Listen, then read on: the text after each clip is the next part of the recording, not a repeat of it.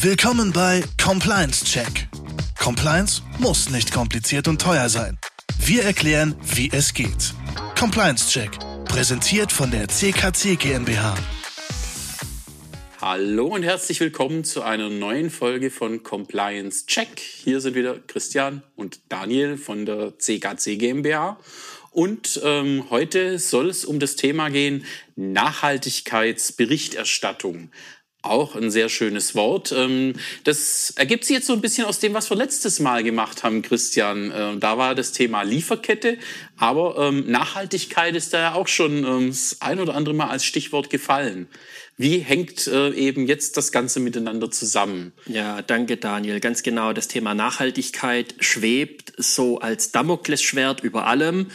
Die Lieferkette beschäftigt sich mit Nachhaltigkeit. Der deutsche Gesetzgeber wird sich demnächst mit Nachhaltigkeit beschäftigen. Europa beschäftigt sich mit Nachhaltigkeit. Und die ganzen Themenfelder vermengen sich, sie sind schwimmend, überlagernd und deswegen ist es wichtig, an der Stelle mal zu sagen, was brauchen wir denn überhaupt für Nachhaltigkeit? Genau, weil eben auch Nachhaltigkeit darüber raus, auch noch ähm, draußen in den Medien, in der Öffentlichkeit ähm, spricht man über Nachhaltigkeit. Man will ein nachhaltiges Unternehmen sein. Ähm, Menschen wollen bei nachhaltigen Unternehmen arbeiten, von nachhaltigen Unternehmen Produkte kaufen.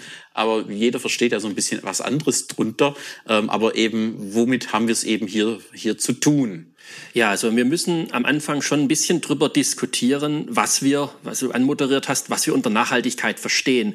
Eins ist klar, Nachhaltigkeit ist nicht unbedingt nur das Thema Umwelt, Umweltschutz, sondern Nachhaltigkeit geht viel, viel weiter als nur die reine ökologische Betrachtung. Wir haben verschiedene Kriterien, unter anderem eben auch die ökonomische Nachhaltigkeit, also ein Unternehmen über viele Jahre hinweg nachhaltig betreiben zu können, ist eine Nachhaltigkeit. Also auch nachhaltige Unternehmensführung, das heißt also wirklich auch die Verantwortung langfristig eben für das Unternehmen, für die Mitarbeitenden im Unternehmen. Ähm, das gehört da ganz wesentlich mit dazu und äh, eben auch gesellschaftliche, soziale Nachhaltigkeit, also Verantwortung für auch die Gesellschaft um uns herum und Umwelt, Gesellschaft, es hängt ja alles letztendlich mit zusammen. Man kann es ja nicht, nicht trennen. Ähm, deswegen macht es auch keinen Sinn, von Nachhaltigkeit zu sprechen und dann letztendlich nur über Umweltthemen zu reden. Jetzt wird's richtig spannend. Du hast gesellschaftliche Nachhaltigkeit ins Spiel gebracht. Ich lasse mir nicht nehmen, da wieder eins zu sagen. Selbstverständlich ist auch die gesellschaftliche Nachhaltigkeit ein Thema für uns, für den Compliance-Check, weil ein wesentliches Thema der gesellschaftlichen Nachhaltigkeit eben Compliance-Anforderungen, Rechtsanforderungen sind, die es zu erfüllen gilt. Das ist ein wesentliches Kriterium. Und äh, natürlich auch hier wieder, man kann viel erzählen, dass man nachhaltig ist, aber ich muss es am Ende ja auch beweisen können, wenn ich eben hier Fachkräfte gewinnen will für mein Unternehmen und die haben die Erwartung, sie wollen äh, arbeiten bei einem, in Anführungszeichen, guten Unternehmen, guten Arbeitgeber, muss ich ja zeigen können, ich bin tatsächlich ein guter Arbeitgeber, weil ich eine nachhaltige Unternehmensführung habe und Verantwortung für die Mitarbeitenden übernehme. Oder als Kunde, ich will ein gutes Produkt kaufen, dass ich eben hier als Unternehmen mich um mein Umfeld, meine Umwelt ähm, da eben kümmere und äh, eben aus ökologischer und aus gesellschaftlicher Sicht eben auch dort Verantwortung übernehme. Ganz richtig, deswegen ist ein Check-Bestandteil, eine Check-Kategorie. Bei uns das Thema Nachhaltigkeit, ESG, Lieferkette. Und künftig wird es eben auch Pflicht werden, über die Nachhaltigkeitsaktivitäten oder die Nachhaltigkeit im Unternehmen Bericht zu erstatten. Das war ja auch in der letzten Folge schon angedeutet. Da heißen die Schlagworte dazu CSRD und äh, zusätzlich auch NFRD, Corporate Sustainability Reporting Directive der EU, also ähm, Nachhaltigkeitsreporting und das Non-Financial Reporting Directive, also Bericht über nicht finanzielle Aktivitäten, ähm, das beides auf das Thema abzielt. Äh, wie kann man die beiden miteinander in Zusammenhang bringen oder wie muss man die beiden trennen, diese Anforderungen? Also bisher gilt, es gibt eben ein Financial Reporting, das betrifft in der Mehrzahl kapitalmarktorientierte Unternehmen. Da wollen wir heute nicht drüber sprechen. Die NFRD ist äh, eine Anforderung an Unternehmen, die derzeit mehr als 500 Mitarbeitende haben und diese Berichtspflicht nach NFRD läuft aus und wird durch die CSRD ersetzt. Die CSRD wurde im Jahr 21 verabschiedet, trat dieses Jahr im Januar in Kraft und wird ab 2024 wirksam werden. Als erstes für diese Personengruppen, Unternehmensgruppen, die nach NFRD berichtspflichtig sind, im Geschäftsjahr 24, das heißt also Anfang 25, rückblickend auf das Geschäftsjahr 24. Das heißt, wenn ich Anfang 25 ja einen Bericht veröffentlichen muss, heißt es ja nicht, ich habe noch ein, über ein Jahr Zeit, sondern nein, ich habe jetzt ähm, eben nicht mal mehr ähm, ein halbes, nur noch ein Vierteljahr ungefähr Zeit vom Zeitpunkt hier unserer Ausstrahlung, weil am 1.1.24 muss ich ja letztendlich ähm, schon meine Berichtsstrukturen so aufgestellt haben, dass ich eben genau die Anforderungen ähm, eben hier erfülle. Genau, ich habe ähm, wesentliche Berichtsstrukturen im Vorfeld zu eruieren. Ich muss ja für den Bericht die notwendigen Daten erheben können. Die kann ich rückwirkend oftmals gar nicht erheben, wenn ich im, im Vorfeld nicht die Strukturen geschaffen habe, dass ich sie schon in dieser Form erheben kann, wie ich sie nachher brauche. Werden wir gleich nachher ein paar Beispiele dazu machen, eben für solche Dinge, Themen, die eben in den Bericht reingehören. Vielleicht jetzt eben noch kurz äh, mit der Betroffenheit. Ähm, ab wann, das, das ändert sich ja auch noch, das wird ja erweitert, das bleibt ja nicht bei diesen 500 Mitarbeitenden.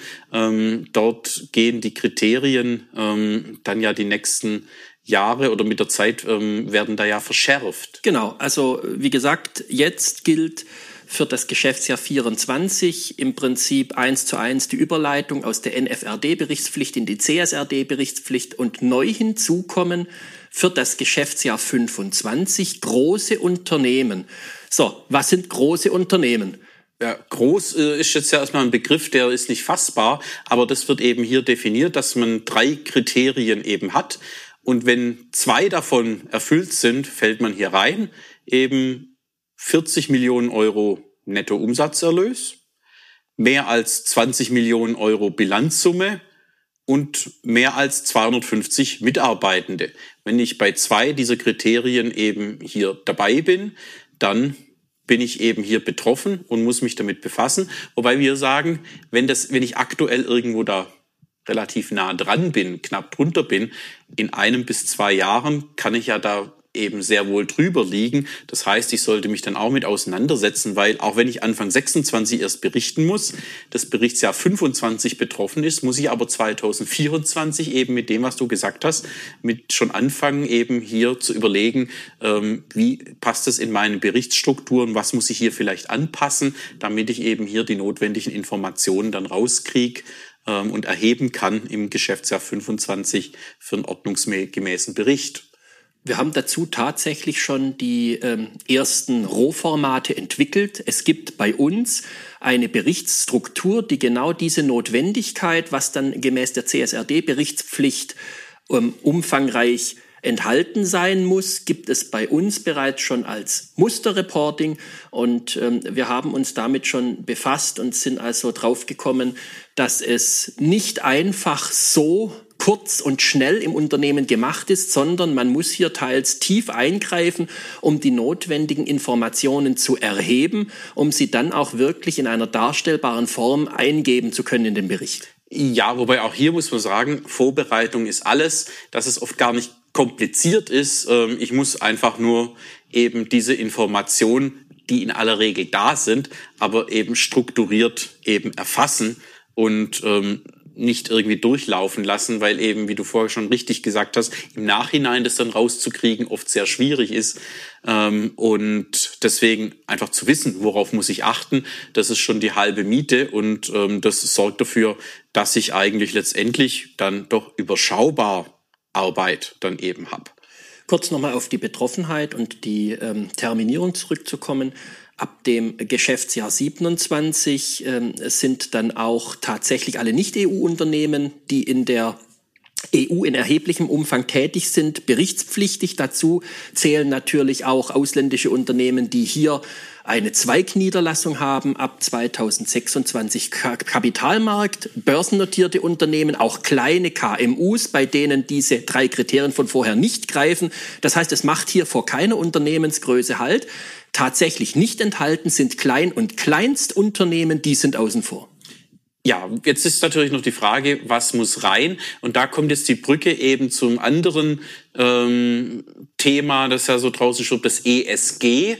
Das ist ja eigentlich ein finanzielles Thema, wo es eben darum geht, ähm, die Nachhaltigkeit eben ähm, im finanziellen Bereich ähm, darzustellen. Aber ESG, auch die Abkürzung Environment, Social und Governance, also die Kriterien Nachhaltigkeit auf ökologischer Ebene, gesellschaftlicher und ökonomischer, also nachhaltige Unternehmensführung, ähm, die da eben drin steckt. Ja, auch da verschwimmt das Ganze. Also tatsächlich kommt äh, diese Anforderung aus dem Kapitalmarktthema, ist aber jetzt auf verarbeitendes Gewerbe, Industrie, Dienstleistung, Mittelstand umgemünzt worden. Dieses Schlagwort ESG ist letztendlich so als Überbegriff über dem ganzen Nachhaltigkeitsberichtsthema zu sehen. Ja, weil letztendlich ja die Kategorien, die man unter Nachhaltigkeit fasst, eben das E, davon haben Sie alle schon gehört, wahrscheinlich bis zum Umfallen, eben Nachhaltigkeit in Verbindung mit äh, der Umwelt, also alles, was mit Thema Klimawandel, Umweltverschmutzung, Biodiversität, Kreislaufwirtschaft, nachhaltige Ressourcennutzung, Wasser zum Beispiel, ähm, da natürlich ein ganz wichtiger Punkt, das da mit reingehört. Aber es geht eben Nachhaltigkeit gleichermaßen eben auch aus der ökonomischen oder unternehmerischen Sicht, also nachhaltiges Handeln als Unternehmen.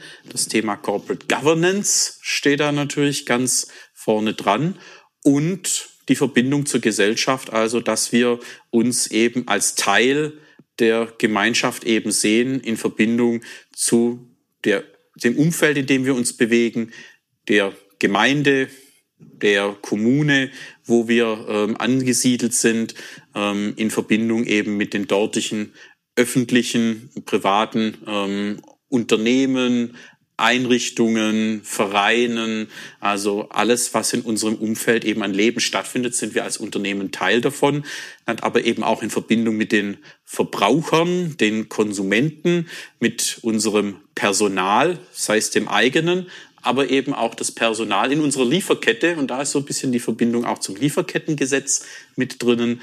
Ähm, dann eben auch in der Nachhaltigkeitsberichterstattung jetzt. Also das fließt hier dann eben auch mit ein. Genauso natürlich bei dem Umweltthema ähm, natürlich auch die Umweltnutzung, ähm, die Umweltauswirkungen auch in der Lieferkette ähm, da mit, mit ein Thema sind. Also auch hier Lieferkette spielt eine Rolle. Das ist wichtig. Ja, da haben wir jetzt die quasi die heilige Dreifaltigkeit. Wir haben das deutsche Umweltrecht, wir haben das europäische Umweltrecht, wir haben die Nachhaltigkeitsberichterstattung und das Thema Umwelt in der Lieferkette. Und äh, Daniel, das lässt sich einfach nicht differenzieren. Das ist alles ein fließender Übergang. Und äh, Sie mögen es uns nachsehen, teilweise sind da Doppelungen drin. Also es lässt sich einfach nicht klar schneiden. Genau, wenn ich halt im Nachhaltigkeitsbericht, wenn man überlegt, was muss eben dort rein, ähm, dann ist es eben so, wenn ich darstellen muss, die Aktivitäten, die man bezüglich Nachhaltigkeit eben durchführt, dass eben einmal ähm, natürlich eine ökologische als auch eine soziale Dimension haben kann, eine Aktivität.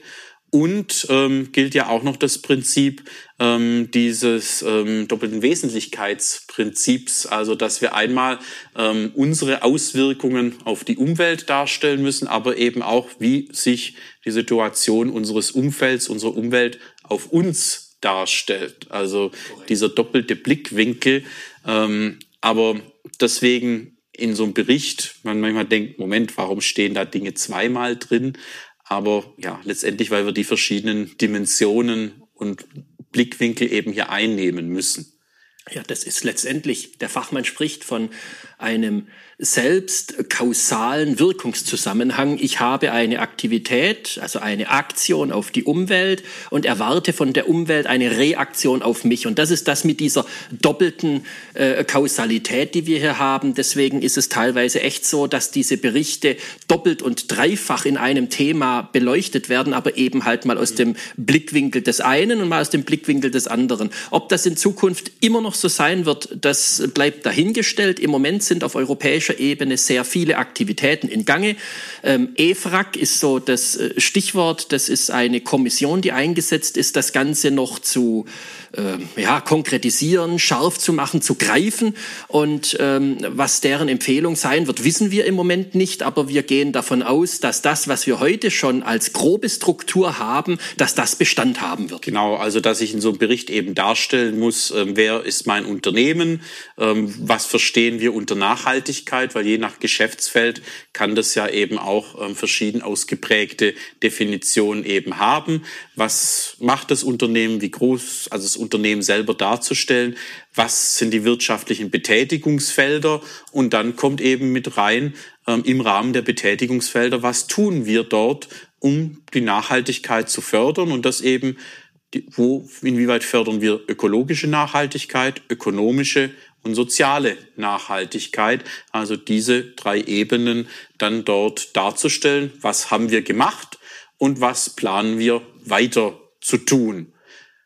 Dazu vielleicht mal so ein paar Beispiele eben, dass man auch weiß, ähm, was, was steckt da jetzt drin, weil ich glaube, von der Struktur ist es klar und dass es gar nicht so kompliziert ist. Wir leben damit tagtäglich. Also ähm, wenn wir jetzt davon ausgehen, ein Unternehmen hat einen Fuhrpark, dann wäre zum Beispiel eine ergriffene Maßnahme im Rahmen der ökologischen Ansätze, wir stellen den Fuhrpark auf Elektrofahrzeuge um, um den CO2-Ausstoß maßgeblich zu reduzieren und die Luftqualität zu verbessern. Das kennen Sie alle, das haben Sie höchstwahrscheinlich schon gemacht. Also das kann direkt eins zu eins reingeschrieben werden und vielleicht kann man dann eben noch sogar sagen, und das wird Thema sein, wie hoch sind die genauen Auswirkungen im Vergleich vorher, so und so viel Liter, Liter Diesel, ähm, das weiß man ja im Grunde auch übers Jahr weg. Was haben meine Fahrzeuge in der Flotte, was wurde da getankt? Ähm, und im Endeffekt, wie viel Liter Sprit und wie viel CO2 ähm, wurde dadurch eingespart? Genauso eben so einfache Geschichte. Wir haben unsere Büros auf LED-Beleuchtung umgestellt und dadurch den Energieverbrauch um so und so viel Kilowattstunden gesenkt. Fertig, habe ich genau gesagt, was ich, was ich, was ich getan habe.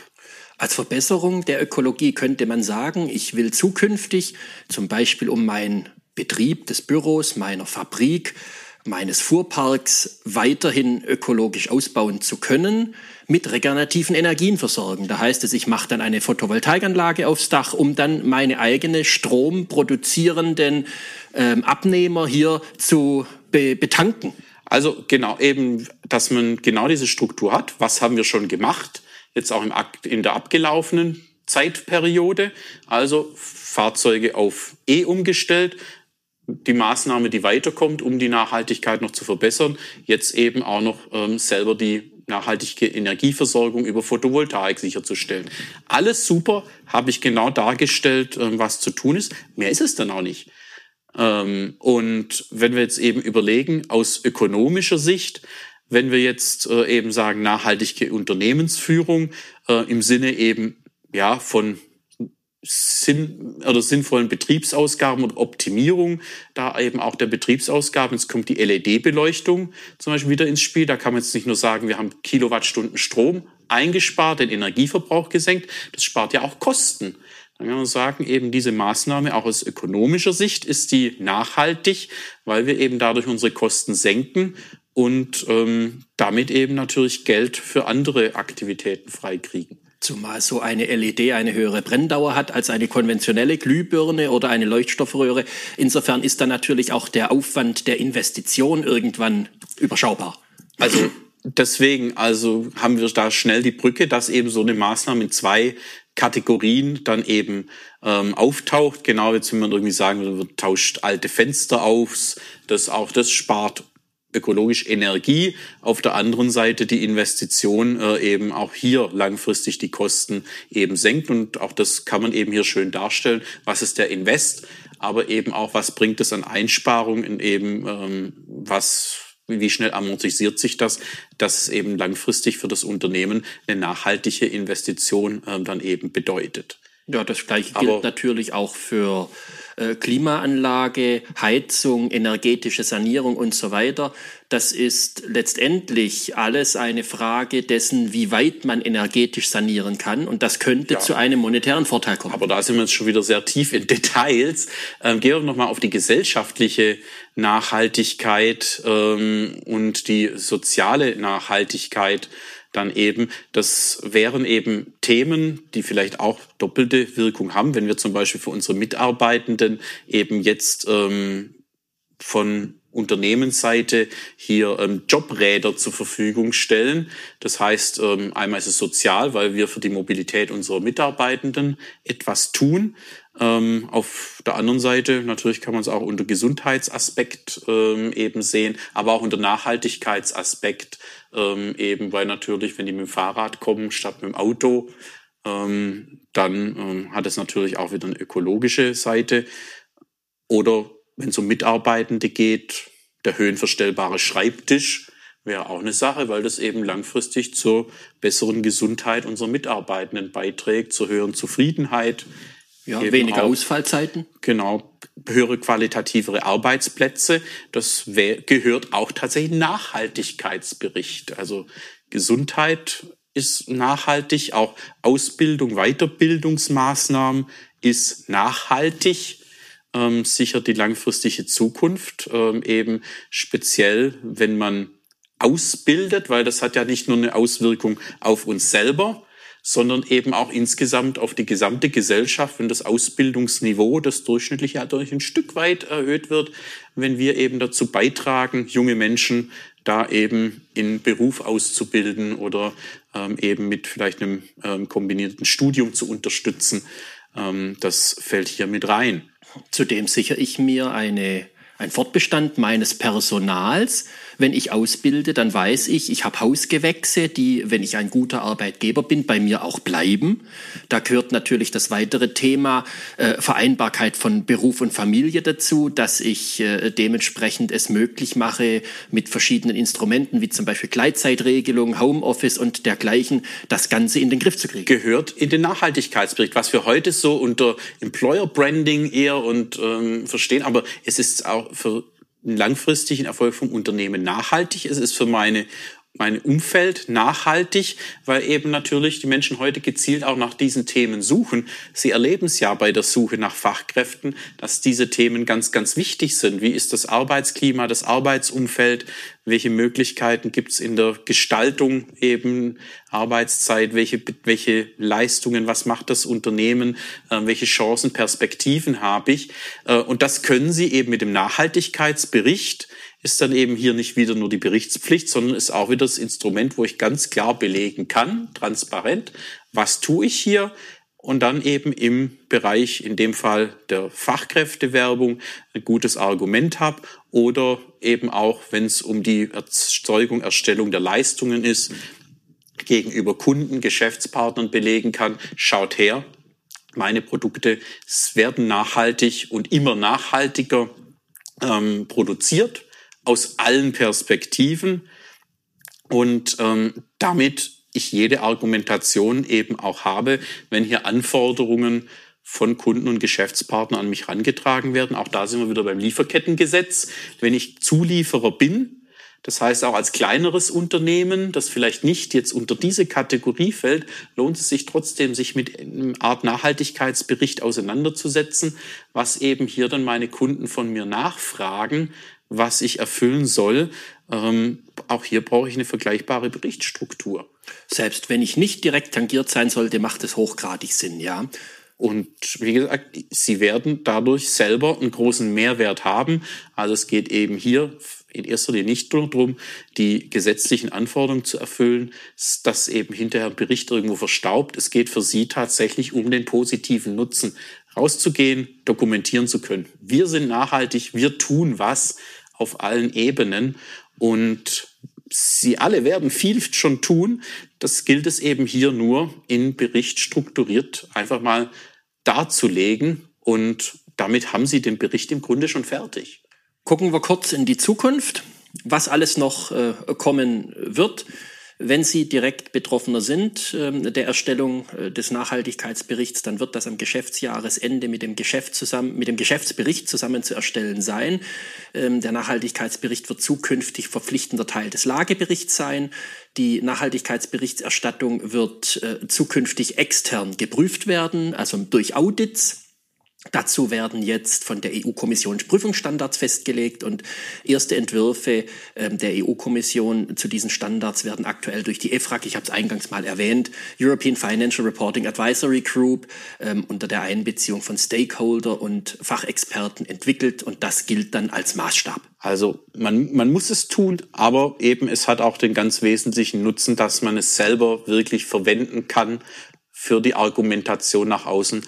Wir machen uns belegbar nachhaltig, wir belegen die Nachhaltigkeit auf allen Ebenen, dass wir sozial, ökologisch, unternehmerisch verantwortlich eben handeln. Und das wird auf jeden Fall über die nächsten Jahre hinweg eine Argumentation sein, mit der man punkten kann. Und ganz wichtig an dieser Stelle, es ist ein Schutz gegen Vorwürfe des sogenannten Greenwashings, auch das ist wichtig. Eben, wir behaupten nicht nur irgendwas, äh, wir wollen uns hier besser darstellen. Nein, wir sind tatsächlich eben hier die Guten und keine Schaumschläger und ähm, die hier irgendwie ähm, etwas für sich reklamieren, was nicht der Fall ist. Das ist wichtig, das wollen wir und damit werden wir langfristig dann auf jeden Fall gut, gut fahren. So viel zum Thema Nachhaltigkeitsberichterstattung von heute vom Compliance Check von uns. Schauen Sie auf unserer Homepage vorbei, compliance-check.eu. Wenn Sie Fragen zu dem Thema haben, ähm, dann kommen Sie gerne auf uns zu. Oder am 30. November in der IHK Bezirkskammer Esslingen-Nürtingen. Also für alle, die in der Region Stuttgart unterwegs sind, Dort haben wir eine Abendveranstaltung genau zu diesem Thema. Da lernen Sie uns gerne persönlich kennen, schauen Sie vorbei, informieren sich noch ein Stück weiter, diskutieren Sie mit anderen, ähm, schauen Sie auf der Website ähm, vorbei. Ähm, auch bei der IHK finden Sie die Veranstaltung. Schauen Sie bei uns vorbei. Wir haben sie auch kommuniziert. Ähm, wir würden uns freuen, Sie, Sie dann auch persönlich kennenzulernen. Bis dahin eine gute Zeit, schöne Restwoche und äh, viel Spaß noch. Genau, und viel Erfolg vor allem. Und jetzt ein schönes Wochenende, dann auch schon mal ab morgen. Das ist gut, schönes Wochenende. Vielen Dank, bis zum nächsten Mal. Ja, und auf Wiederhören. Das war der heutige Compliance Check, präsentiert von der CKC GmbH. Vielen Dank fürs Einschalten und bis zum nächsten Mal.